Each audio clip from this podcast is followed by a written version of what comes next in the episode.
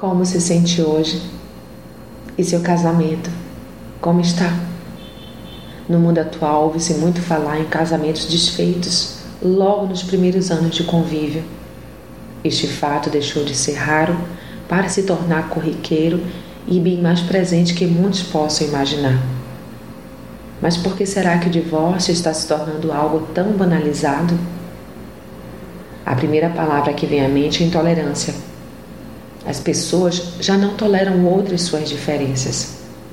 Ao primeiro sinal de desentendimento, voltam atrás e quebram o compromisso de aliança que assumiram com seu cônjuge perante Deus e diante dos homens também.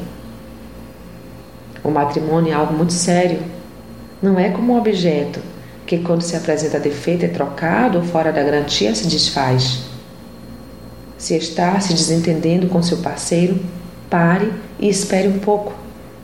Lembre que esperar é agir com sabedoria também. Assim, não são mais dois, mas uma só carne. Portanto, o que Deus ajuntou, não o separe o homem. Mateus 19, 6. Seu compromisso é o de estar unido com seu cônjuge na alegria e na dificuldade.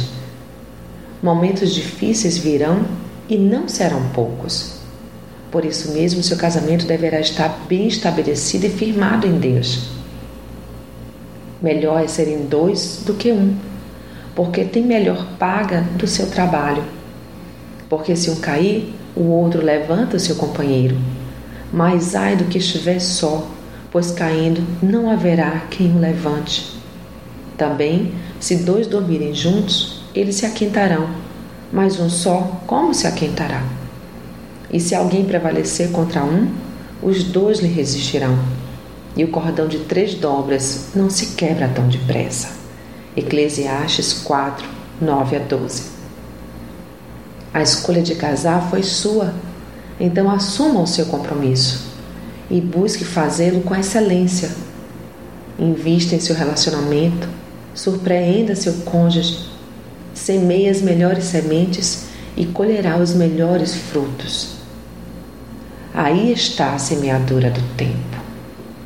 O matrimônio não vem pronto, ele é construído dia após dia. Não fique só esperando que o outro satisfaça todas as suas expectativas. Nem é bom alimentar esperanças em torno do que o outro possa fazer ou não. Apenas deixe que as coisas aconteçam. Não queira ter o controle de tudo o tempo todo. Você não é Deus. Pare de querer controlar e limitar seu cônjuge. Um relacionamento sadio tenha confiança na sua base. Então assuma sua posição na relação. Permita e, se necessário, ajude seu cônjuge a assumir a posição dele também. Cada um esteja certo de sua parte na relação e respeite a individualidade e a diferença que há entre vocês de sorte que assim como a igreja está sujeita a Cristo, assim também as mulheres sejam em tudo sujeitas a seus maridos. Efésios 5, 24. Vós, maridos, amai vossas mulheres, como também Cristo amou a igreja e a si mesmo se entregou por ela. Efésios 5, 25. Se o casal estiver caminhando alinhado e segundo o direcionamento de Deus, Passar pelo deserto significará mais intimidade e cumplicidade entre eles, frutos que fazem parte das riquezas deixadas pelo inverno da vida. E quando tudo passar, seus laços estarão ainda mais fortalecidos. É possível conviver bem com quem se ama e olhar para o mesmo rosto todo dia e enxergar sempre um novo brilho em seu olhar.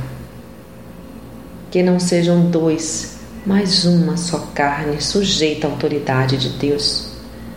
Não desista, mas busque a excelência em seu matrimônio. Reflita nisso. Sou Sayonara Marques.